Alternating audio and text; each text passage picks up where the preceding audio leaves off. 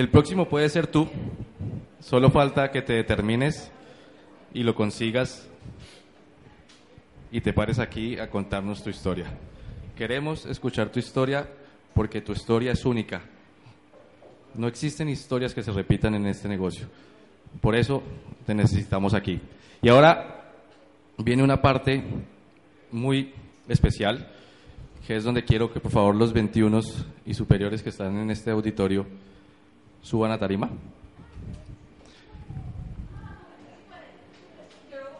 Ay, sí.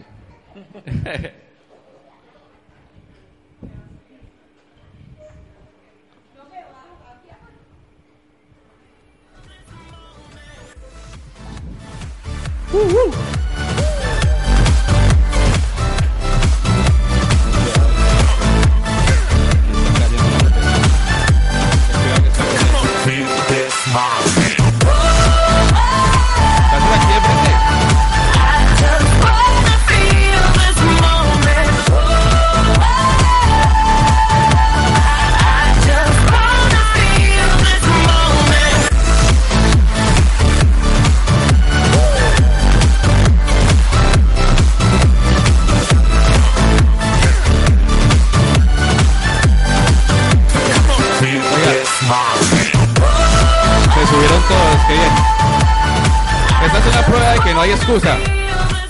Tú puedes decir, ah, es que soy muy calvo, este negocio no es para mí. que tengas lo que tengas, no existe excusa. Lo importante es salir a hacerlo, dejar esas creencias limitantes atrás y ir por la copa. Hay que ir por el carambombo grande. No nos podemos conformar con las chichiguas que nos botan. Tenemos que pensar en grande y salir a conseguir lo que nos merecemos. Por eso necesitamos conectarnos de una información que día a día nos esté recargando. ¿Quién acá tiene celular inteligente? Y usted usa el WhatsApp, usa el Facebook, se mete, ¿cierto?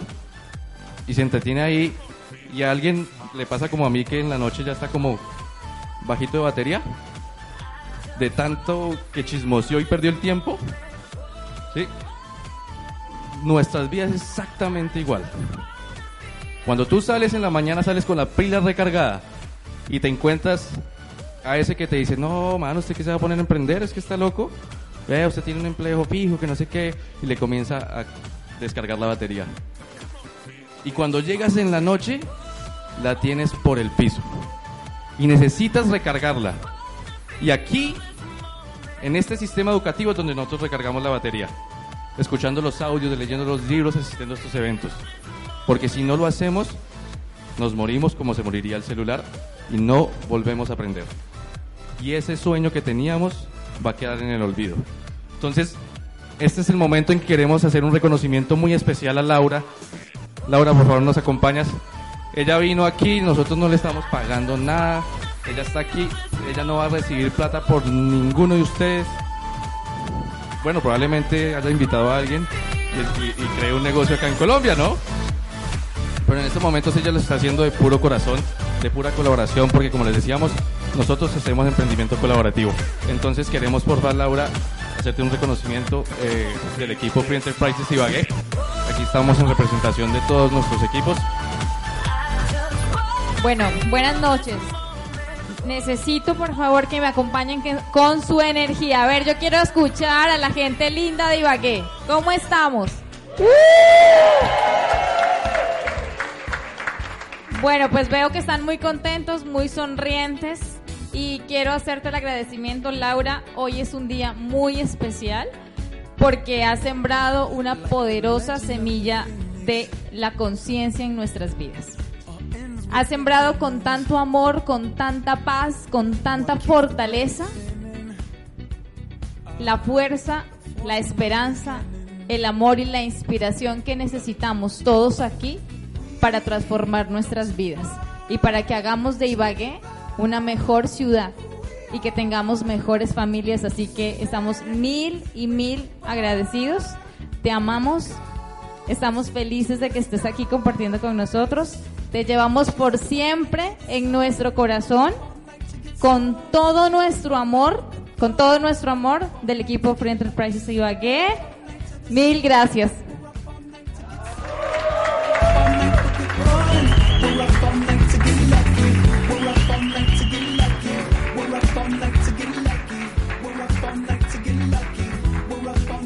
Un regalito, haciendo honor a nuestro sistema, un libro que le vaya a cambiar y le va a llenar la vida a Laura, decorado por nuestra hija de 8 añitos. Ella nos hizo el favor de decorarlo.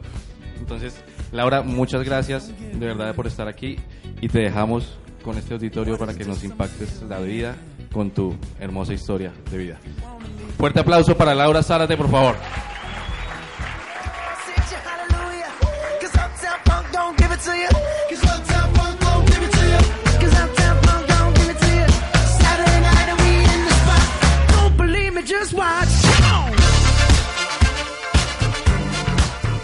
¿Cómo está el ánimo? No. ¿Cómo está ese ánimo? Eso. ¿Se almorzaron o no? No almorzaron con razón. Otra vez. ¿Cómo está el ánimo? Eso. Eso me gusta escuchar. Antes de iniciar a platicarles mi historia y mi vida, quiero dar un especial agradecimiento justo a todas estas personas que hicieron que este evento fuera posible. A todo este gran equipo ¿no? que está muy comprometido, que quiere ver y quiere transformar vidas, empezando por esta ciudad.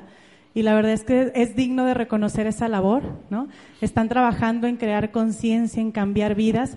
Y primero quiero que demos un fuerte aplauso a todos los que se pararon aquí adelante porque es muy merecido. Fuerte, fuerte, que se escuche. Y bueno, quiero nombrarlas para que ustedes que llegaron vean de quiénes estamos hablando y también al final pues podamos darle las gracias, ¿de acuerdo?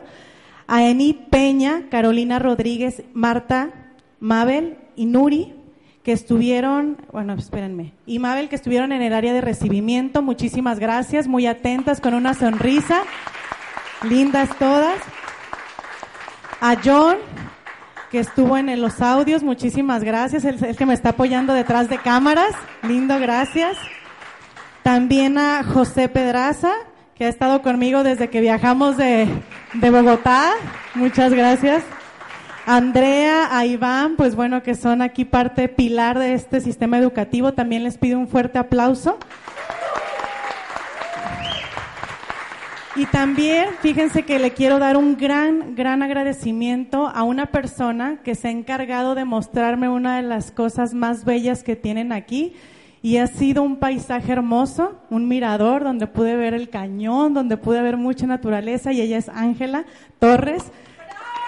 Gracias, gracias, gracias, porque si me voy con más enamorada, yo creo que de este lugar ha sido por todo lo que me mostró. Yo soy fanática de la naturaleza, fanática de caminar, respirar aire puro. Y yo no sé ella por qué se le ocurrió llevarme allá, pero ella sabía que era lo que yo necesitaba el día de hoy. Así que muchísimas gracias por mostrarme lo más bello que tiene Ibagué.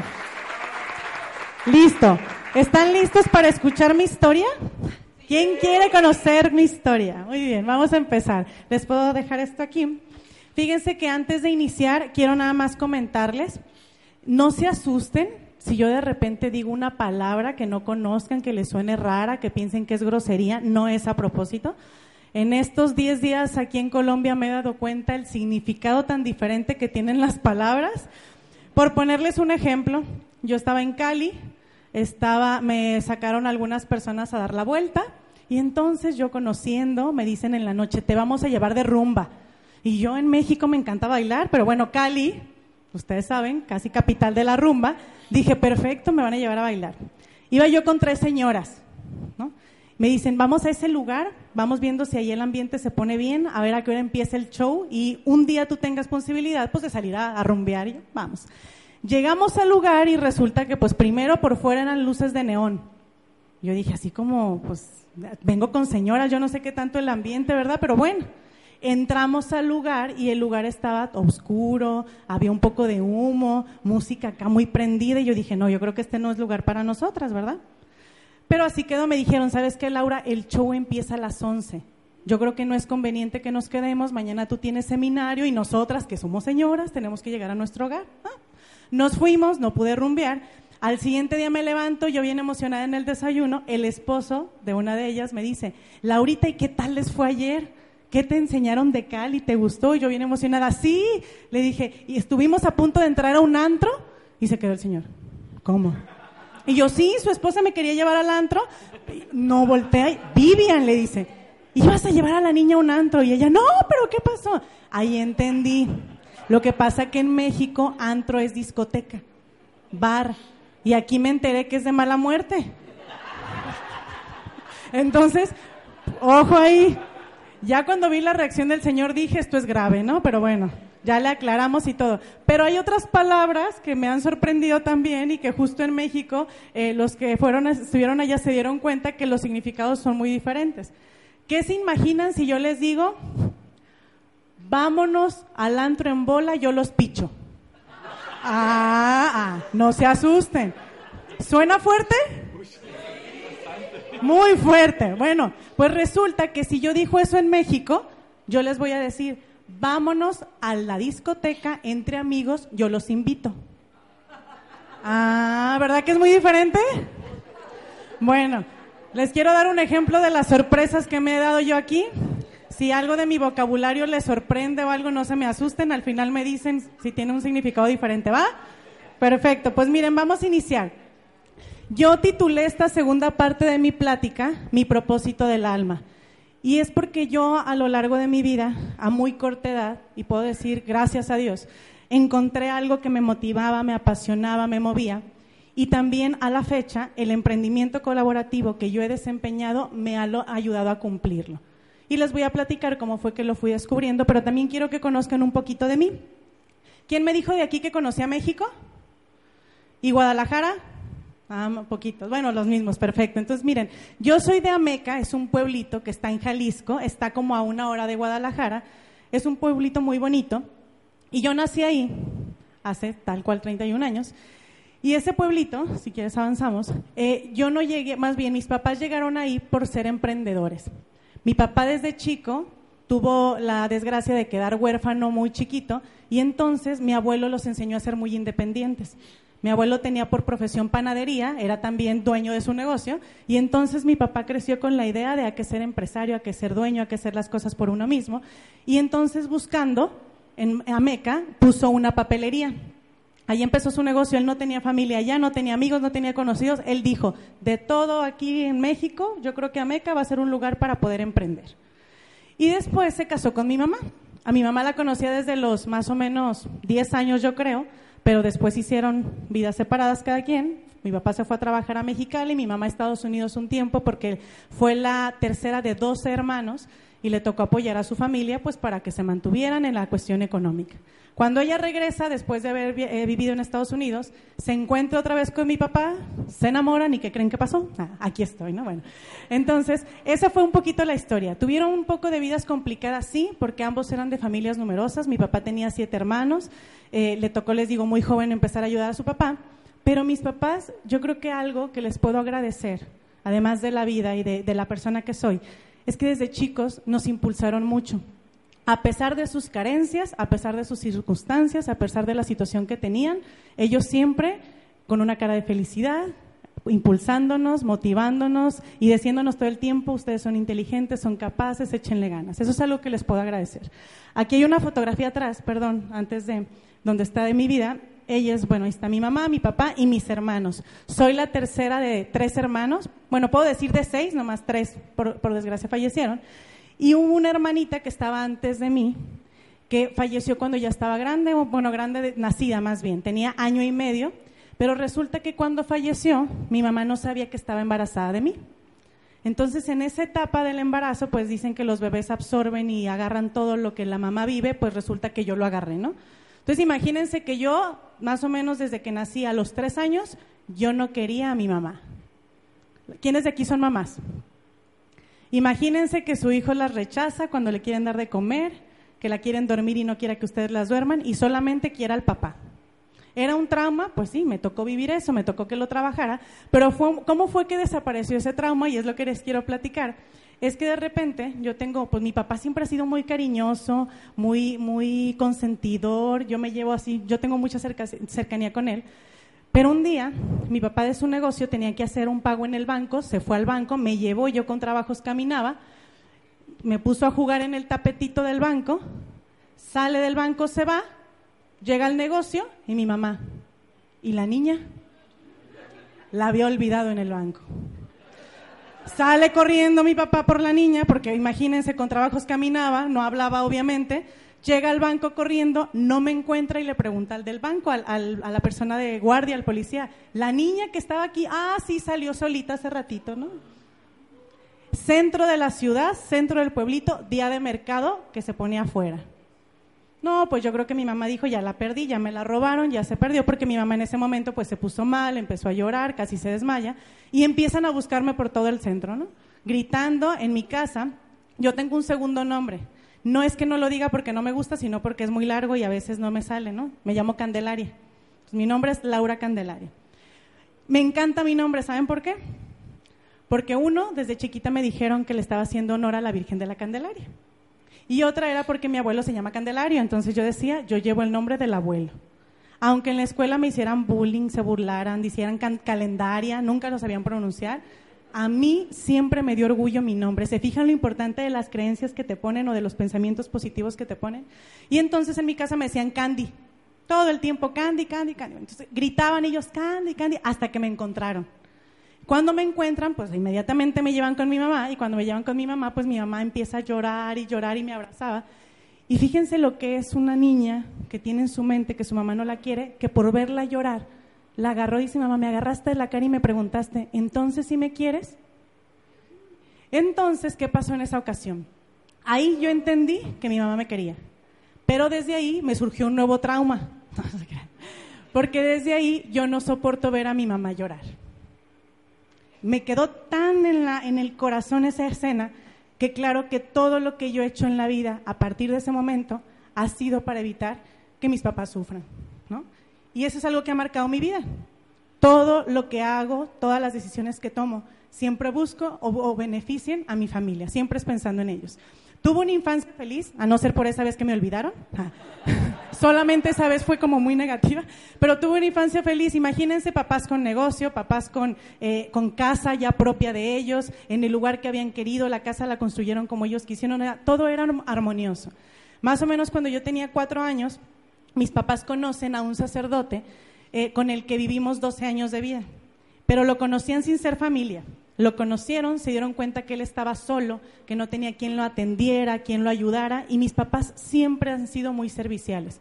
A la gente que conoce, gente en que, se, que necesitan, cómo te ayudamos, qué hacemos por ti. Y a ese sacerdote le dijeron, le vamos a ayudar en todo lo que necesite. Mi mamá le hacía de comer, le hacía el aseo de su casa, mi papá lo llevaba a todos lados porque él estaba solo. Entiendo que era un servicio, ¿no? Lo estaban ayudando. Pasa un año ya al, al, sacerdote yo le decía tío, ¿no? Ya comí en la casa, íbamos de vacaciones juntos.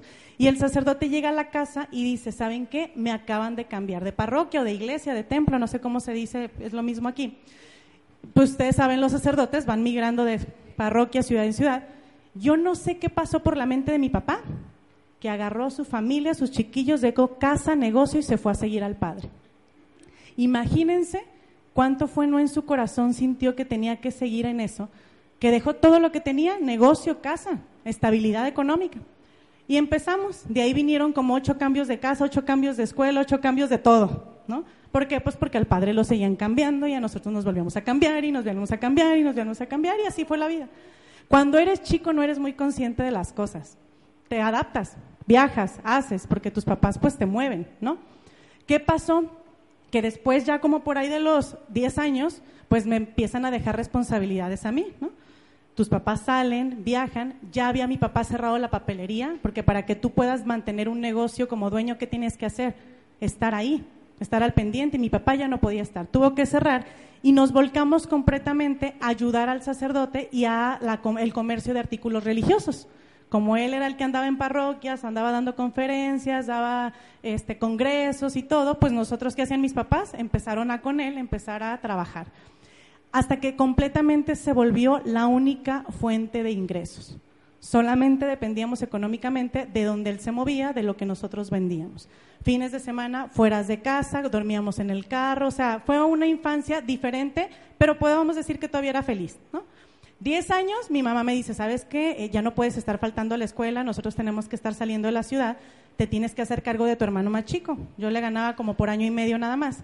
Y entonces, cuando yo estaba en cuarto, quinto de primaria, yo tenía que supervisar que mi hermano más chico estuviera cambiado, bañado, tarea hecha, comido y listo para la escuela.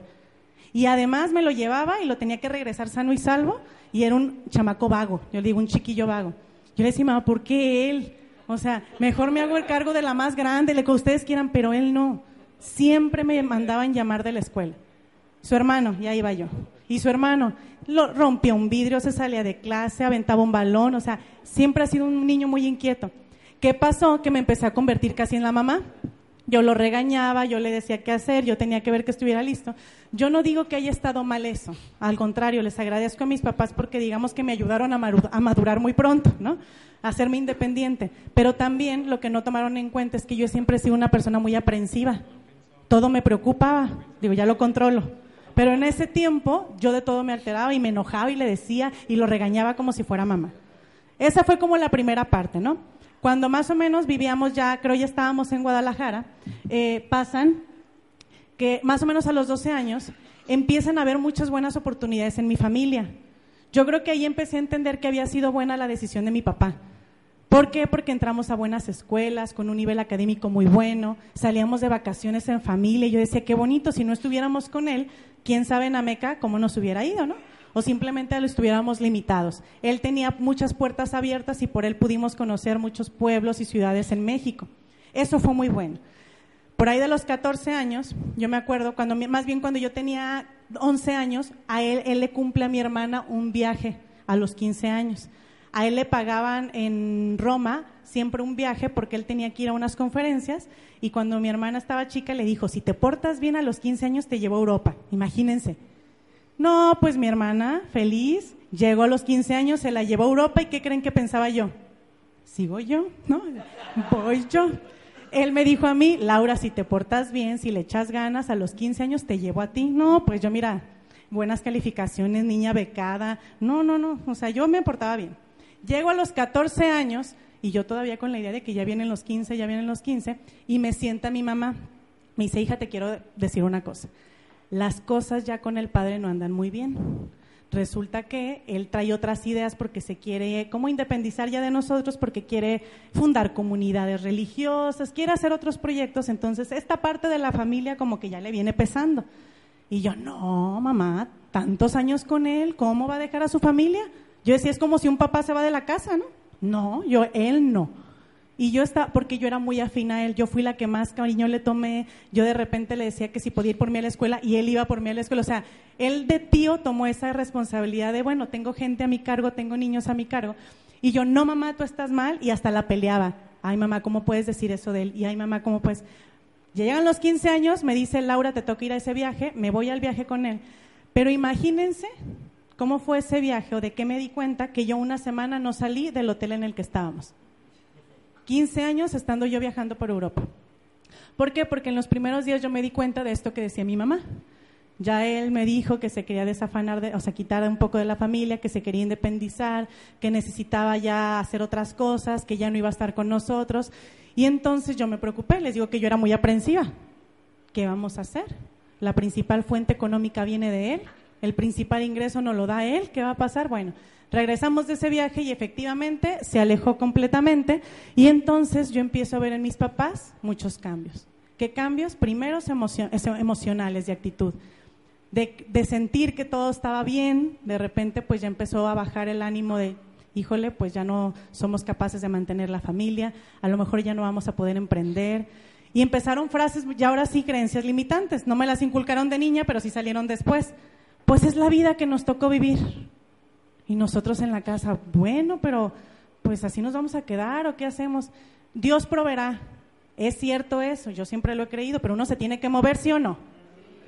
Pues mis papás empezaron a dejarse de mover. Y entonces, ¿qué pasa? Que mi hermana y yo tomamos más responsabilidades. Empezamos a trabajar para mantener un poco más la casa, para apoyar en el ingreso, y yo cada día me sentía como más estresada porque dependía de mí que en mi casa pudiéramos pagar de repente la luz, el gasto, el agua, lo que fuera. Hasta ahí, la verdad es que yo podría decirles que empecé yo a entender cómo era la realidad de la vida, ¿no? A veces estás bien, a veces medio bien y de repente estás muy mal, porque ya no había vacaciones, ya no había salidas, ya todo se volcó en buscar dónde vender los artículos religiosos que nos habían quedado, qué otro padre acepta que le apoyemos, porque ellos era la dinámica a la que se habían acostumbrado. Mi papá ya no se sentía capaz de emprender.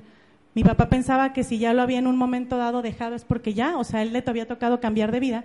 Y eso empezó como a mermar un poco como el, tema del, del ambiente familiar nos estresábamos muy fácil, andábamos, mi mamá todo el tiempo andaba angustiada, se empezó a enfermar muy fácil y bueno, la cosa empezó así de, difícil.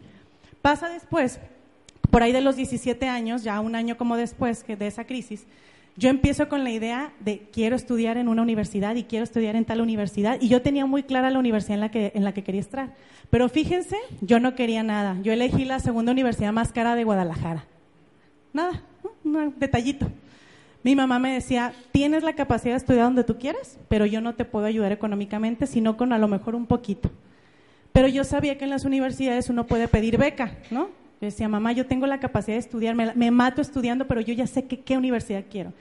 Y ahí es donde yo empecé a ser muy determinante con mis objetivos y con mis sueños.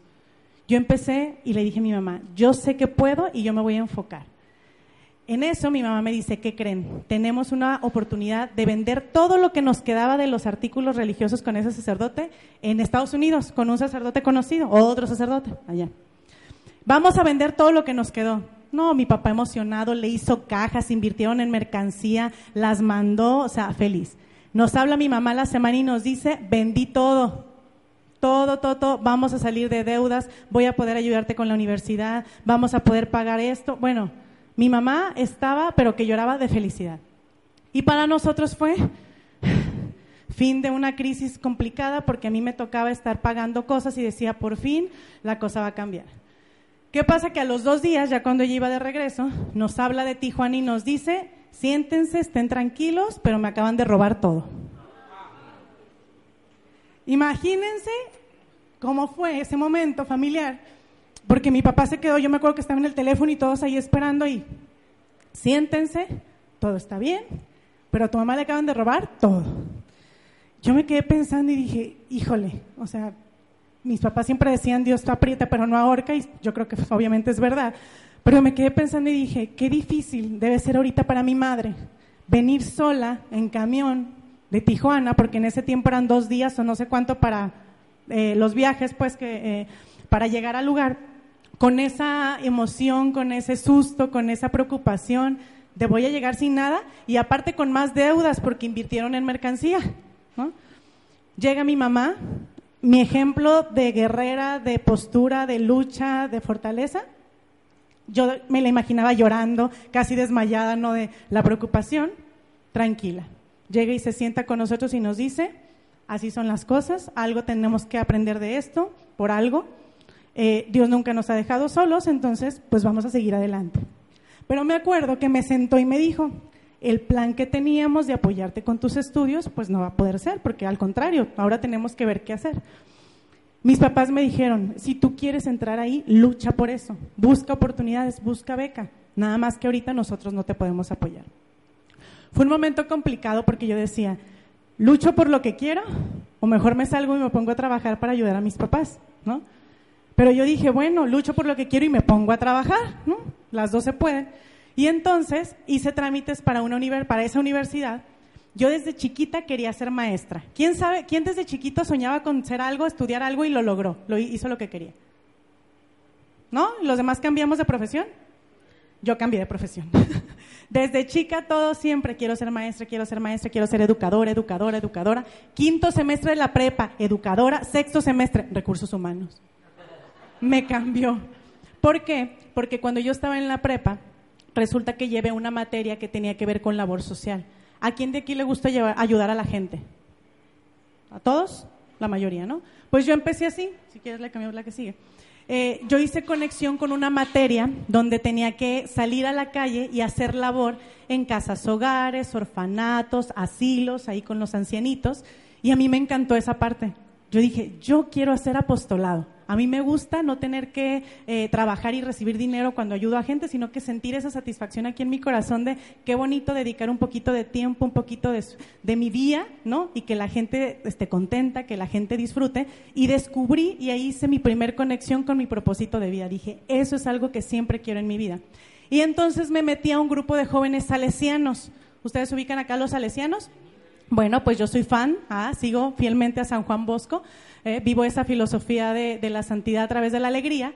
Y entonces yo dije, quiero que eso rija mi vida. Y me voy a enfocar a hacer apostolado, trabajar por los jóvenes y todo, ¿no? Entonces, cuando estaba yo en esa parte, hago trámites para dos universidades en Guadalajara. Una era pública, donde no tenía yo que pagar nada, y la otra era la que yo quería. Y entonces ahí fue donde yo empecé a pedirle a Dios y a encomendar todos mis actos, mis decisiones, todo lo que pasé. Le dije, Dios mío, voy a hacer trámite, le voy a echar ganas al examen, voy a esforzarme.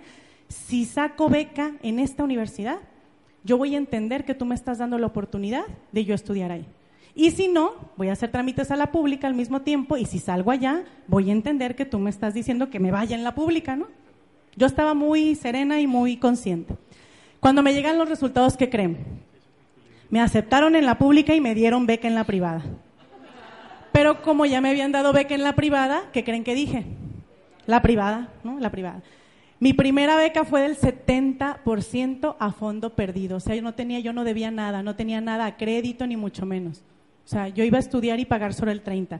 Pero siendo la universidad la segunda más cara de Guadalajara y de México también, pues ese 30% era elevado. ¿Qué hice? Me metí a trabajar. En la, universidad yo tenía dos trabajos. Todos los días entraba a eh, salía de mi casa a 5 de la mañana, mi papá me ayudaba a dejarme en el camión porque era muy temprano, en el autobús. Y después salía como a las 10 de la noche de mi última clase y después de mis trabajos y llegaba a mi casa a las 11 de la noche. Todos los días, casi por cinco años. ¿Ustedes creen que me pesó? ¿No? ¿Que me quejé? No porque estaba cumpliendo un sueño porque era mi sueño, porque yo había decidido estudiar en esa universidad, porque yo estaba emocionada, porque era parte de mi meta de vida. Yo nunca me quejé de eso. Mis hermanos me decían, estás loca, cambia de universidad, qué necesidad, te estás matando, trabajas los fines de semana, en las vacaciones yo me iba a mostradores a vender, a hacer cosas. Pero yo estaba cumpliendo una de mis metas y de mis sueños. Y cuando tú tienes algo tan arraigado y lo tienes tan claro, haces lo que sea para lograrlo y no te quejas. Y entonces pasó que justo cumplí uno de los retos más importantes y los sueños más importantes de mi vida. Graduarme de la segunda universidad más cara de Guadalajara. Pero ¿qué creen? No todo fue fácil, ¿no? Yo entro súper emocionada y pasé por dos momentos muy fuertes en la universidad, donde pues sí, mi fe, mis ganas y todo tuvieron mucho que ver. Resulta que en quinto semestre me hablan de la tesorería, ¿aquí le llaman tesorería? ¿Caja? Bueno, yo me la vivía haciendo acuerdos para pagar después, para pagar en abonos, para abonar mucho, para todo, todo, todo. Y en una vez llego y me dicen, Laura, tus acuerdos ya se vencieron. Y entonces, si no pagas hoy, te sales de la universidad. Y yo me acuerdo que me quedé pensando y dije, a ver, ¿qué hago? Mis papás no les puedo pedir porque no tienen. Mis hermanos menos, apenas nos están empezando a trabajar, tampoco pedir prestado y terminar endeudada, como que esa nunca fue mi idea. En mi corazón decía, Laura, no te endeudes. Siendo tú la que, la que da dinero a tu casa, si algo pasa, una emergencia o algo, imagínate tú con deuda. No, no, no, yo dije, mira, Dios mío, hoy voy a tratar de conseguir el dinero. Si hoy lo consigo, es una señal de que tú quieres que siga estudiando. Yo le decía muy clara, ¿eh? Si tú lo, si me ayudas a conseguirlo, es señal de que lo tengo, o sea, que tengo que estudiar. Y si no, yo lo voy a entender y esta, esta universidad ya me dio lo que tenía que darme en cinco eh, semestres. Pasa que salgo de la, de la tesorería, camino por el pasillo, me encuentro la capillita o la iglesia que teníamos ahí en la universidad y me meto y empiezo llore, llore, llore, porque de alguna manera yo sentía que el sueño de mi vida pues estaba yendo. Y le vuelvo a pedir a Dios, Dame la tranquilidad, dame la fortaleza, que si esto no es para mí, pues no me duela tanto, ¿no? Si me tengo que salir. Saliendo de ahí, miren, tres pasos di y me topo con uno de mis compañeros de la universidad. Compañero, no era mi amigo en ese momento, él era de las personas más posición económicas ahí en la universidad y en Guadalajara, su papá es un empresario muy reconocido allá.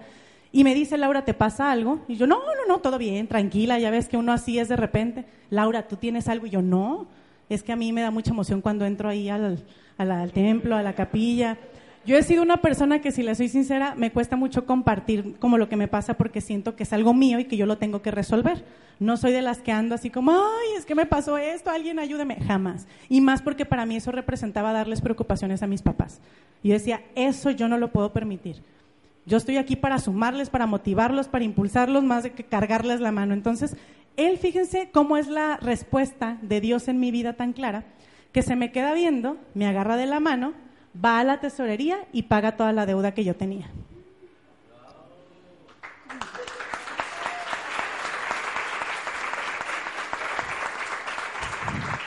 Era, era no o no una señal.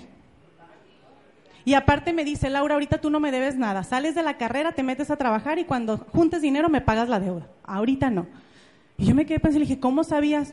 Mm, Como diciendo, yo percibí algo en ti, yo lo hice. En la foto que está aquí, a lo mejor no se ve, bueno, son todos mis compañeros de generación, por ahí no se va a ver. Pero bueno, ahí fue una de las manifestaciones más claras de que cuando uno tiene fe y lo dejas en manos de Dios, la respuesta es clara. Pasó.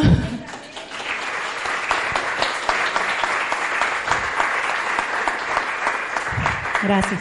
Obviamente, muy emocionada yo, empiezo a... perdón, era para despertar. Obviamente muy emocionada yo dije, ya, o sea, la carrera es mía, ¿no? Ya está listo todo, empiezo, sigo trabajando, sigo estudiando. A séptimo semestre, octavo más o menos, tuve una materia que es la que, la verdad, más me costó trabajo, se llamaba macroeconomía. La oferta y la demanda nunca fue lo mío. Entonces, el primer mes, el primer parcial, me fue muy mal de calificación, segundo parcial, medio mal, y dije no. Porque en México, me imagino que aquí es igual, si tú tienes una beca y repruebas una materia, pierdes la beca, ¿no? Allá, si además yo reprobaba y me iba algún extraordinario, me sacaban de la carrera. Porque es una universidad con un nivel eh, académico tan alto que te pone reglas muy claras y, miras, tienes que ser apto para estar aquí. Y entonces, la verdad es que a mí nunca me fue mal en calificaciones. No, no era de estudiar tanto, pero sí era dedicada. Sabía mi responsabilidad y trataba de cumplir con eso.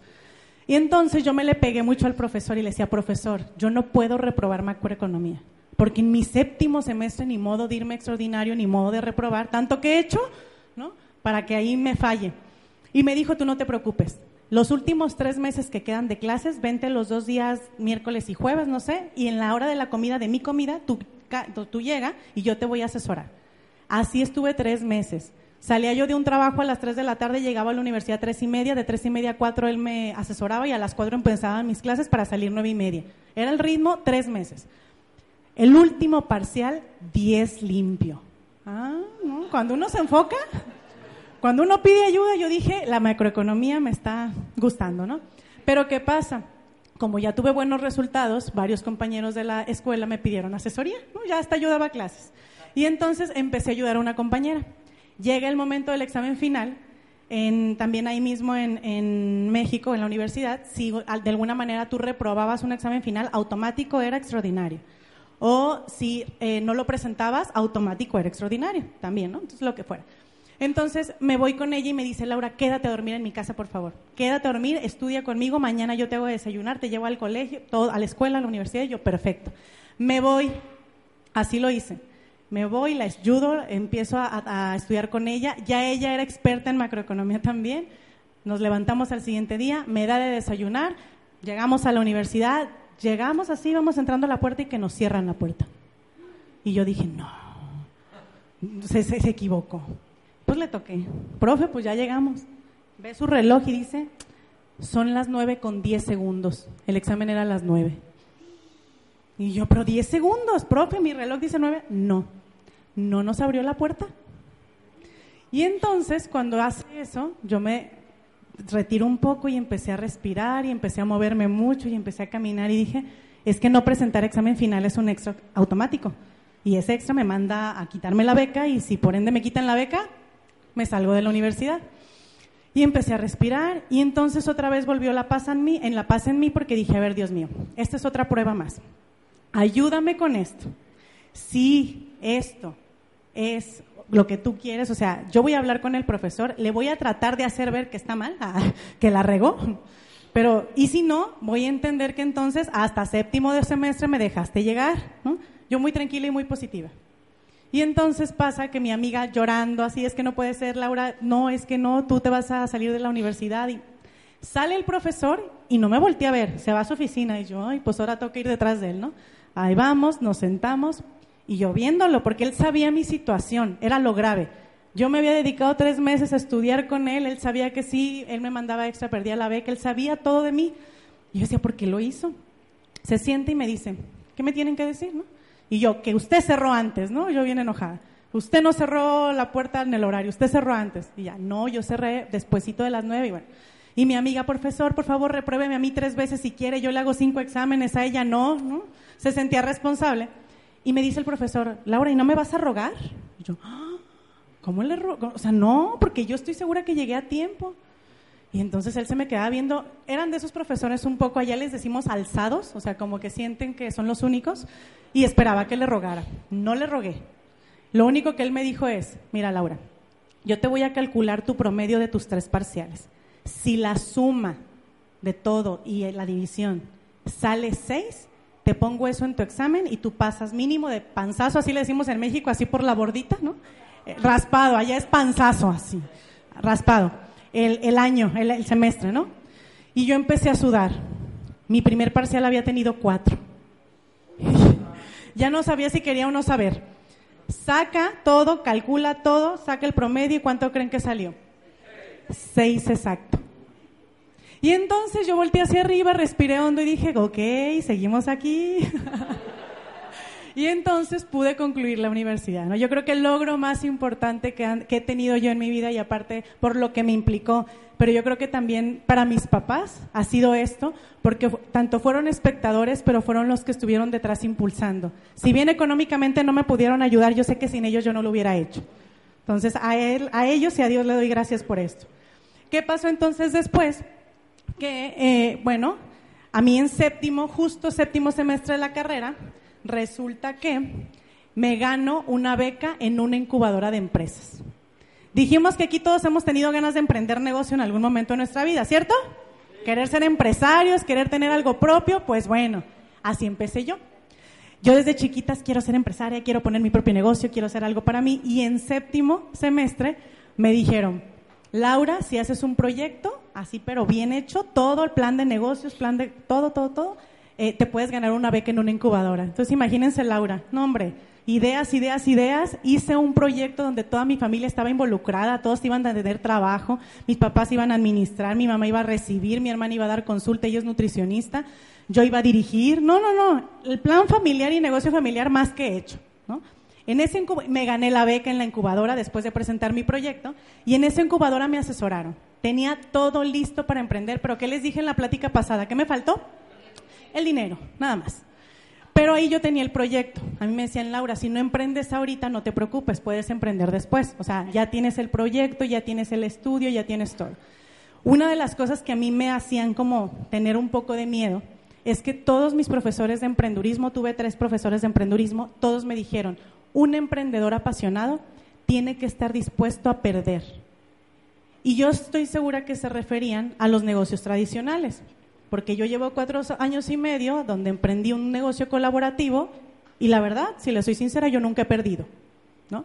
Pero en ese momento cuando me lo dijeron, yo decía, oye, emprendo, no emprendo, ahorro, no ahorro, hago, no hago, y eso marcó mucho como la etapa de, de querer empezar o no. Pero justo en ese momento que yo estaba con mi idea de emprender, mi aire de poner negocio, esta señorita que está aquí, que ven en la fotografía, que se llama Diana García, fue una amiga que fue mi compañera en la secundaria, y además fue mi compañera en la universidad. Estudiamos la misma carrera, estudiamos en el mismo salón, tuvimos todo lo mismo.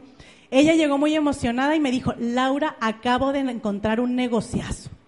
Y yo, de verdad, nos va a sacar de ser becambres. En México ah, le decimos becambres, ¿verdad? Los que somos becarios y no tenemos ni para comer porque tu beca se pasa directamente a la escuela, no recibes tu dinero.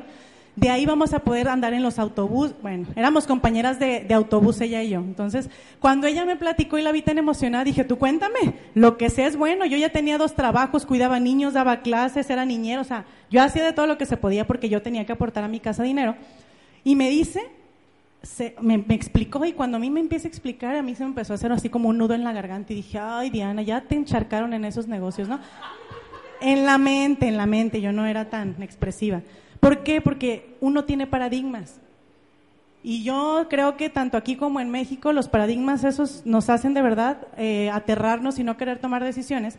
Y mucho tuvo que ver que mi mamá toda la vida se había, dedicado a, las ventas de productos y ella nunca se hizo millonaria de eso.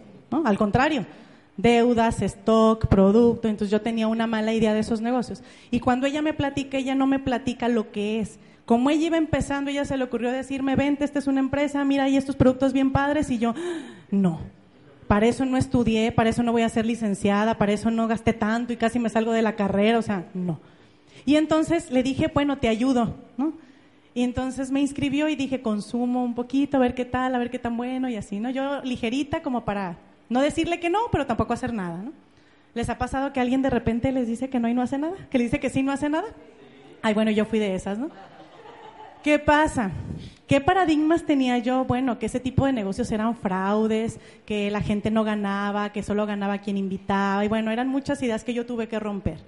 Pero pasa que después, ya cuando yo empiezo a trabajar y me doy cuenta de la tristeza de los empleos, de la tristeza que yo vivía en mi empresa, porque era una empleada de confianza, pero imagínense tan de confianza que me sacrificaban el sueldo.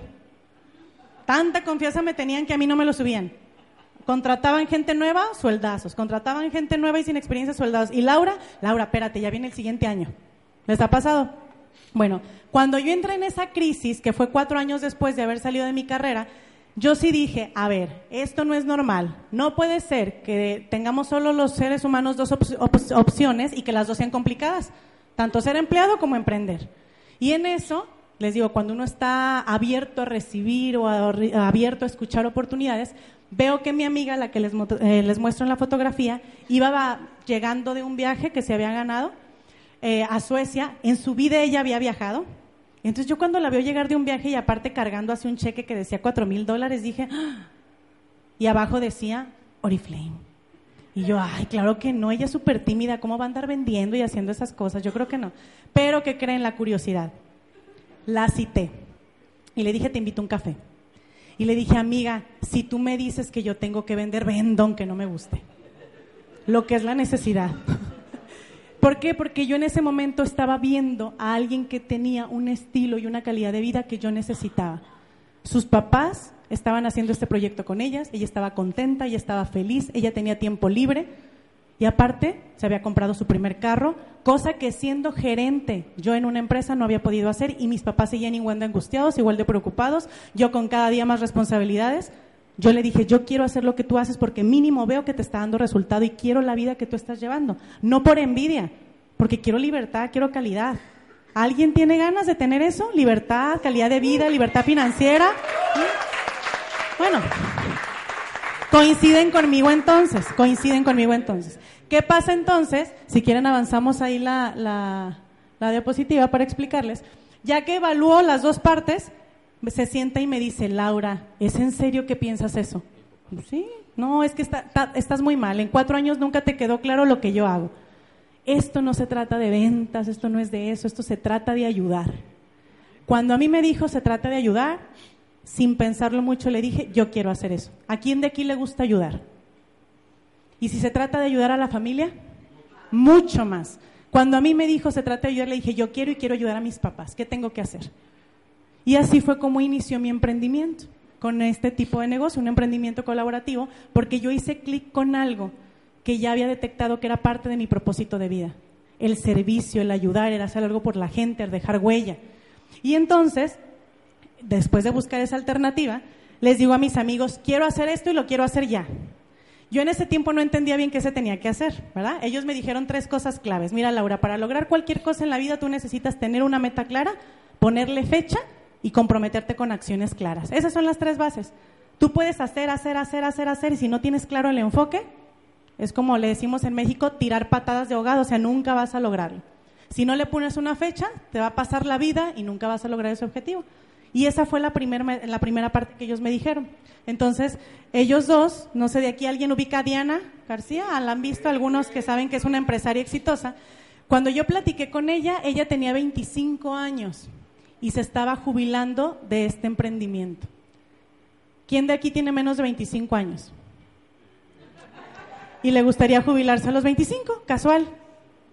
A los 30, a los 50, a la edad que sea. Porque si no has tenido esa oportunidad, ahorita es la oportunidad, todavía se puede. Cuando ella me dijo eso, dije, le entro y le entro con ganas. En México yo no tengo esta alternativa, ya, y entonces encontré algo que me la puede dar porque estaba viendo un ejemplo de que esto se podía lograr. ¿Qué pasa? Que llego un día con ella y le digo, ya renuncié a mi trabajo. ¿Qué creen que pasa? Se asustó. Laura, pero estos negocios no son de la noche a la mañana, no son mágicos. Tú tienes que construir, tienes, es un proceso. Y yo, híjole, pues ya renuncié. Ahora, y yo sí le dije a mi amiga, a ver, ¿cómo le haces? Yo tengo, yo renuncié por ti, tú me vas a ayudar. Recuerdo que le dije, no me importa dedicarle 8 o 10 horas, no me importa. El chiste es que esto es diferente. Yo te veo libre y yo quiero en un momento de mi vida, 3, 4 años, ser libre como tú. Tú lo has logrado en ese tiempo. Ella le dedicaba solo dos horas al día y en cuatro años se jubiló. Yo dije que no le pueda yo dedicar ocho y en dos años me jubilo, ¿no? Esa era mi visión. Pasa que, fíjense, la fuerza de cuando uno le pide a Dios, a la vida, al universo, las cosas y la fe que las cosas se cumplen. Salgo y cuando ella me dijo eso le dije, Dios mío, la regué. Ahora ayúdame a encontrar trabajo en lo que construyó mi negocio. Quiero encontrar un trabajo y yo le dije cómo lo quería. Le dije, ay, ya no quiero trabajar los sábados. Todavía me puse mis moños, decimos allá.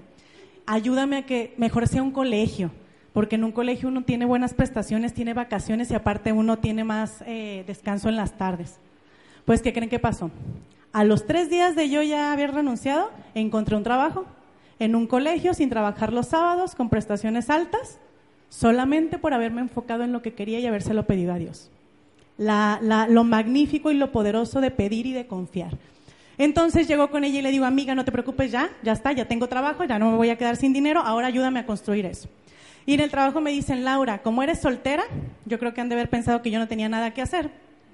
Te vamos a pedir que nos apoyes en dos puestos, vas a trabajar de 8 a 7 de la noche todos los días.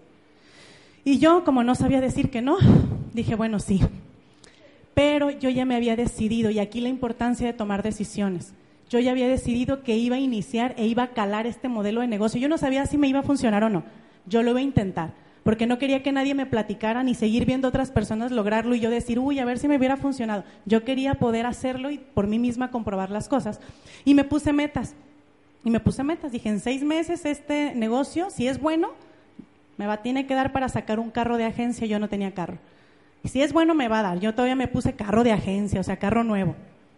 Pero mi segundo motor ha sido el más importante y el que más agradezco, eran mis papás. Yo dije, si yo logro esa meta, mi enfoque va a estar en mi familia, porque yo quiero que mis papás sean independientes, porque quiero que vuelvan a sonreír, porque quiero que se dejen de preocupar, porque lo quiero los quiero ver bien, ¿no? Y entonces, a los seis meses de yo estar trabajando, como yo me puse seis meses y me puse fechas constantes, yo fechas, eh, más bien compromisos y acciones específicas, tres o dos días a la semana yo le dedicaba un tiempo en la tarde a ese negocio, saliendo a las siete de mi chamba, de mi trabajo, por seis meses. A los seis meses yo estaba generando lo de mi trabajo tradicional, que es lo que gana ahorita un 21%. Yo ya era 21% en seis meses. Solamente por haber sido constante, por haber tenido una meta clara y por haberle puesto fecha. Claro que cuando lo logré a los dos meses, ¿qué creen que pasó? Saqué carro, porque esa era mi primer meta. Pero después me enfoqué a mi familia. Y después de eso, a los cinco meses, ¿qué creen? Mis papás ya eran 21% y se mantenían completamente de esta compañía.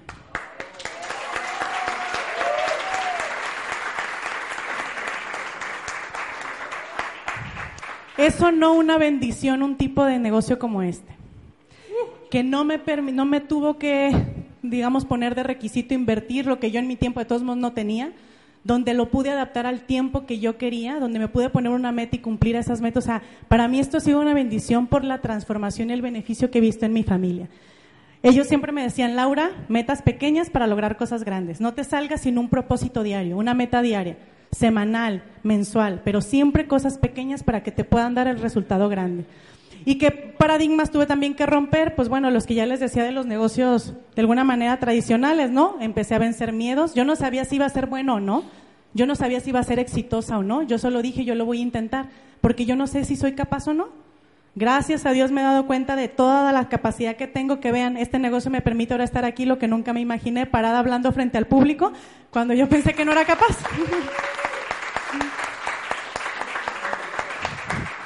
Aprendí a confiar en mí, y eso es otra cosa importante. No dependen los resultados de otra persona más que de ti, y aprendí eso.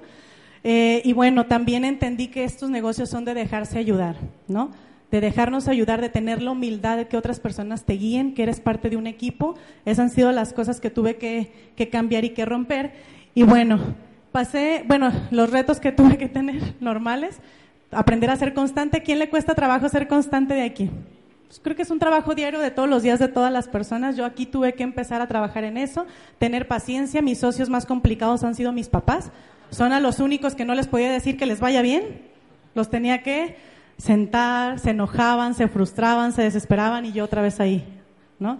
Eh, pues al rechazo, mucha gente no te cree, mucha gente tiene juicios, mucha gente te critica. Yo eso lo entendí, dije, a mí no me va a importar. Yo ofrezco oportunidades y yo estoy tomando una oportunidad. Hay gente que se la quiere perder, que prefiere seguir quejándose, que prefiere tener excusas. Yo voy a ser de las que actúan. Y así lo vi. Otra cosa es, bueno, también tuve que dejar al lado, al lado el qué dirán. Claro que cuando sales de la universidad, ¿qué te dicen tus compañeros? ¿Estudiaste tanto para dedicarte a eso? A mí no me importó. Les aseguro que soy de las que económicamente mejor me va que a ellos y eso que tienen empresas y no me fijo mucho por el dinero, pero ellos critican el ingreso, ellos piensan que es un negocito donde hay uno gana para los chicles o algo, pues no, ¿no? Es cosas muy diferentes. Y una cosa importante es que tuve que aprender a ser disciplinada. Requisito indispensable para lograr cualquier cosa, la disciplina. No puedes pretender aprender un idioma si no estudias y si no practicas, igual aprender a manejar, pues esto también. Fíjense que escuché una frase muy cierta, a nadie nos enseñan a ser nuestro propio jefe, ¿o sí? Pero a través de la disciplina y la educación es como tú lo logras, es como logras ser exitoso. Entonces, bueno, eso ha sido la parte importante. Tuve momentos difíciles en el emprendimiento, como todos, sí. El primero, imagínense que mi motor, mi motivación, mi inspiración de todos los días eran mis papás y a los, cinco a los tres meses me dicen ya no queremos hacer nada. Y yo, papá, ¿cómo si yo lo hago por ti? Ya cobraban, ya cobraban en el banco y así mi mamá llegó. Que porque igual salieron sus miedos, sus frustraciones, sus limitantes, yo creo que ya no puedo, ya me cansé, me siento frustrada. Sentían que yo los presionaba mucho. Yo no sé, yo creo que sí. Yo, yo soy media controladora, pero ellos de chiquita pues me dieron esas cosas, ¿no? O sea, no, no se crean, ya no me escudo de eso. Pero bueno, a los dos meses solitos volvieron, pero claro que en el momento que quisieron abandonar para mí fue un golpe muy duro, porque si hay algo que te mueve, que te inspira, que te hace levantarte todos los días, así lo hago por mi familia y de repente te dicen gracias, no, fue complicado. Después una de mis líderes, la más fuerte, la más grande, llega y me dice, estoy dudando de seguir en esto. Y yo, ¿qué? ¿No? Y no tanto que se fueran, o sea, que se fuera y perder algo, sino más bien por lo que también para ella representaba poner en pausa sus sueños, poner en pausa sus metas. Entonces, sí han sido momentos difíciles, pero yo recuerdo más los momentos positivos. Y uno de los más positivos fue una conferencia que tuve con este señor. ¿Quién ubica a Iván Vallejo? Es un ecuatoriano, alpinista, es el, de los ocho que han subido, eh, de las ocho personas que han subido el monte Everest sin oxígeno. ¿Qué le aprendí a este señor? Él nos decía en su conferencia, yo entrené cuatro años, cuatro horas diarias para poder subir el Everest. Cuatro años, cuatro horas diarias, dieta alimenticia, ejercicio y todo. ¿Y saben cuánto tiempo pudo estar en la cima? 15 minutos. Y se tenía que bajar porque si no por la altura podía morir, se le acababa el oxígeno. Y yo me quedé pensando y dije, ay Dios mío, era el sueño de su vida. Y no le importó haberle dedicado cuatro años, cuatro horas diarias. ¿Cuánto le dedican ustedes diario y de repente se rinden cuando están logrando algún sueño o quieren lograr alguna meta? Tres meses y no, ya, me cansé, ya no puedo. Un año y no, fue suficiente, esto no funcionó. Esa es la parte que a mí me quedó de él. Dije, si uno de verdad está apasionado, uno tiene que estar dispuesto a pagar el precio. El precio quizá va a ser alto, ¿no? Porque vas a aprender en el proceso, pero en lo que te conviertes, como decía el video, lo que llega una vez la recompensa, esa es la que va a valer la pena. A veces solo nos enfocamos en el proceso. Y nos dijo él una frase importante, los sueños son objetivos con fecha de entrega. Tienes un sueño, le tienes que poner un objetivo para lograrlo y la fecha, si no, no se va a dar. Y tan claro fue que desde esa vez yo todos, todos mis sueños les he puesto fecha y ¿qué creen? Gracias a Dios todos se han cumplido. Empiecen a hacerlo así, ¿ok? Y bueno, ¿qué otra cosa? Bueno, yo les decía que conecté con mi propósito de vida. Esta compañía me ha ayudado a que yo todos los días siga trascendiendo, siga ayudando y siga cumpliendo ese propósito que es parte del servicio. Yo tengo varias metas con esto y he logrado algunas otras, pero primero es la libertad. Yo siempre he soñado con ser libre, pero ser libre de hacer lo que yo quiero, de hacer lo que me gusta. Hay dos claves para tener éxito en la vida o decir que eres una persona exitosa. ¿Quién lo sabe? ¿Alguien lo sabe? ¿Nunca han escuchado eso? Son dos cosas. El éxito en la vida se basa en hacer lo que amas. Y lo segundo, ponerlo al servicio de los demás. Si ahora tú estás haciendo lo que te gusta, pero no está impactando en la vida de la gente, te está quedando algo pendiente y no vas a llegar al éxito que necesitas o que, vas, o que quieres. Y si es al revés, solo sirves, sirves, sirves, pero no haces lo que te gusta, estamos en las mismas. Tienes que encontrar tu propósito de vida. Gracias a la educación es que uno lo puede encontrar. Pero una vez que lo encuentras y lo haces por pasión, lo otro es ponerlo al servicio de la gente. Obviamente yo tengo varios sueños, aparte de este año ser libre financieramente y de tiempo, eh, quiero trascender, tengo pensado el siguiente año fundar o poner alguna asociación civil, algo que me haga complementar y seguir haciendo esa labor de servicio, ¿no? Cada quien tiene a lo mejor diferentes sueños.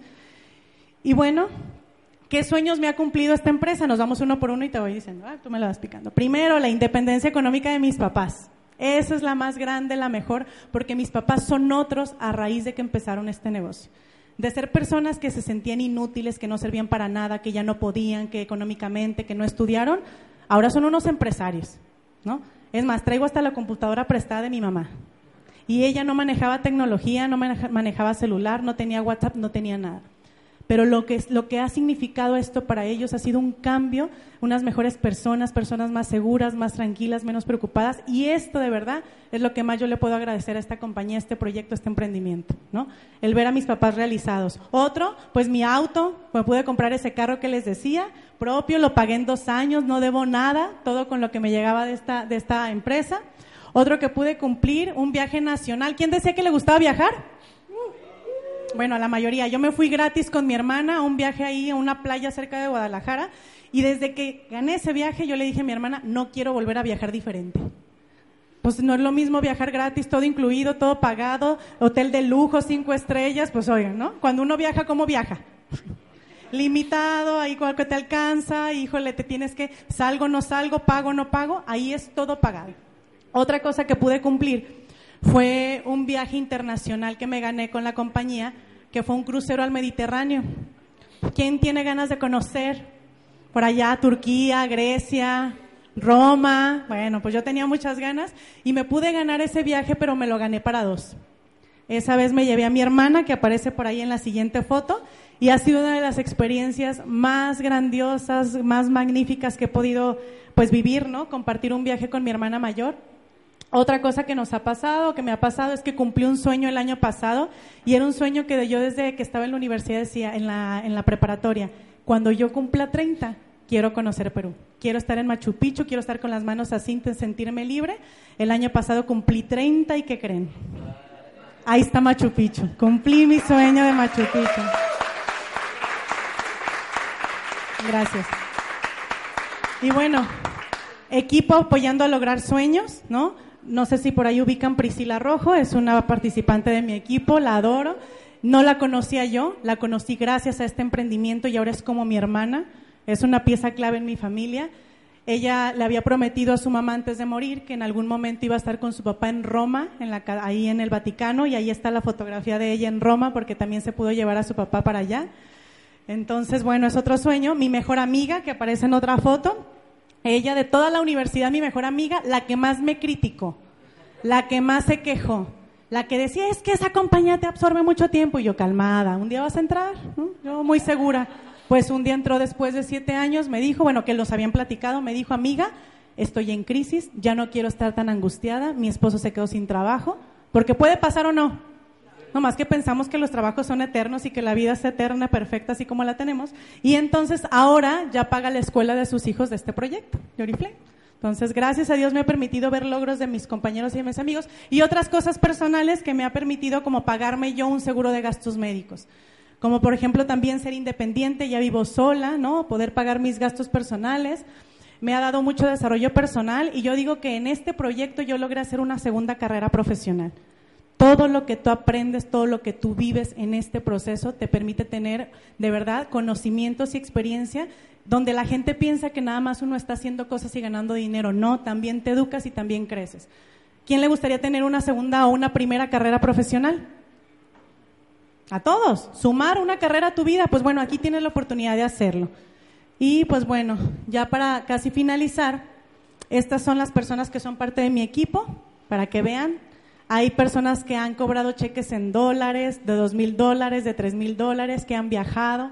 Una de las personas eh, de mi equipo en marzo conoció a un destino de ahí de México, Oaxaca, que se lo ganó con la compañía, todo pagado. en junio, mi mejor amiga que les presenté, la de los niños y yo, nos vamos a acompañar a estos señorones y, y aquí a esta hermosa mujer a Punta Cana, porque también nos lo ganamos. Y yo voy a lograr cumplir otro sueño con mi madre porque en agosto es su cumpleaños y bueno, yo me gané un viaje a Praga para dos personas y me la llevo. Entonces, esas son, yo siempre he dicho, yo siempre he dicho que son bendiciones y tú atraes las bendiciones si de verdad te enfocas y trabajas y esto es lo que me ha pasado a mí, lo que le ha pasado a mi familia y bueno, ya eh, hay algunas otras fotografías. Bueno, hay muchos, hay muchas personas que están cumpliendo sueños. Hay un diseñador gráfico que tiene 24 años que ahorita logró hacerse pagarse un viaje a Canadá solo porque tenía el sueño de conocer Canadá. Entonces, bueno, muchos sueños cumplidos. Y para finalizar les hago, bueno, énfasis en esta parte de la educación. La educación que, que te hace despertar. La verdad es que es, un, es bien importante esto. Si ustedes quieren a la par, ¿no? E ir creciendo económicamente, ir avanzando, ir logrando, no lo pueden hacer si no crecen en su persona. Y esto, gracias a Dios, lo tenemos a través de esta plataforma, a través de este sistema educativo que está apalancado, donde ya algunos mencionaron de los que pasaron aquí al frente, está apalancado en escuchar audios diariamente, en asistir a escuelas de negocios donde te vas a formar como empresario, donde vas a crear conciencia, donde vas a despertar en algunos temas. Tiene también seminarios como el día de hoy, yo les decía, ¿quién quisiera estar en México? conociendo la comida de por allá, varios lugares y aparte estar compartiendo experiencias. ¿A quién le gustaría? Porque yo estoy echando ojo, ¿eh? O sea, quien diga que sí, esté atento, yo me lo voy a llevar. Pues bueno, esta es la parte importante que les va a dar estar haciendo lo que hacen, lo que están ustedes participando el día de hoy. Todos los, ¿quiénes son nuevos de aquí? Nuevos que vienen por primera vez. Bueno, ustedes ya dieron el primer paso. ¿No? Sumar a su educación, sumar a, su, a, la parte personal, ya la hicieron asistiendo a esto. Entonces, ¿qué sigue? Pues tomar decisiones, ya lo habíamos platicado. ¿Y por la que sigue? Pues miren, les presento actualmente, ahí atrás, mi familia, ¿no? Actualmente, actualmente esta es mi familia. Eh, mis papás, ahí están, mi hermana es la que está al fondo, es la que es nutricionista. Actualmente todos hacen Oriflame. ¿Cómo logré que toda mi familia hiciera Oriflame? ¿Quieren saber? ¿Alguien le ha costado trabajo que su familia emprenda con ustedes? Yo llegué con mis papás y les dije, van a hacer esto conmigo porque no hay opción. Yo los voy a ayudar a crecer. Yo me voy a comprometer a que esto les dé resultado. Por lo tanto, no me pueden decir que no. Y no me dijeron que no. Por el compromiso, por la seguridad que vieron en mí. Y mi hermana fue más difícil, me dijo que no, me hizo bullying pero ella fue con los resultados. Hay gente que se espera ver cómo te va. Entonces, ¿qué imagen estás dando? ¿Qué estás transmitiendo? ¿Qué están, estás viendo? ¿Qué están viendo las personas en ti? Que en algún momento te dicen, yo quiero. Y fue lo que le pasó a mi hermana. Actualmente ya mi hermano es arquitecto y hace este negocio, lo hace con su esposa. Les decía ya que la esposa es venezolana. Yo estoy muy contenta porque la verdad es que ella, bueno, nos ha traído mucha alegría a la vida, ¿no? Y mucha rumba también. Son muy rumberos en Venezuela. Pero bueno, este es mi motor de todos los días. ¿Qué tienen que pensar ustedes? ¿Cuál es su motor? ¿Cuál es su motivación? ¿Qué es lo que los inspira todos los días a salir, a trabajar, a estudiar, a hacer lo que están haciendo? Si lo hacen por rutina, mm, híjole. Si lo hacen porque no hay otra opción, ¿qué creen si hay otras opciones? Si lo hacen porque les dicen, hay que aprender a decidir por nosotros mismos. Somos los únicos responsables, los únicos responsables de las cosas y de los resultados que estamos teniendo. No hay más. No podemos echar la culpa a otras personas, no podemos ya tener excusas ni, ni tampoco quejarnos. ¿De quién depende? ¿De quién depende? Y entonces yo les hago una pregunta. Yo el día de hoy A partir de que les expliqué mi experiencia de vida, a partir de que ya les expliqué un tema que tiene que ver con las creencias limitantes, el día de hoy ustedes tienen una oportunidad. Una oportunidad de cambiar su vida, pero también de cambiar la vida de su familia. Tienen la oportunidad de empezar a dar pasos en ese crecimiento personal, venciendo pues quizá limitantes, bloqueos que tienen en la mente. Tenemos que empezar a cambiar esas creencias que nos están impidiendo tener los resultados que queremos. Pero tenemos que estar dispuestos, tenemos que confiar, tenemos que creer en nosotros mismos. Y la pregunta es, si tú tienes una oportunidad el día de hoy, entonces, ¿qué vas a hacer con ella? ¿Vamos a creer en nosotros? Digamos fuerte, creo en mí. Fuerte, creo en mí. Dense un aplauso, por favor. Muchísimas gracias por todo.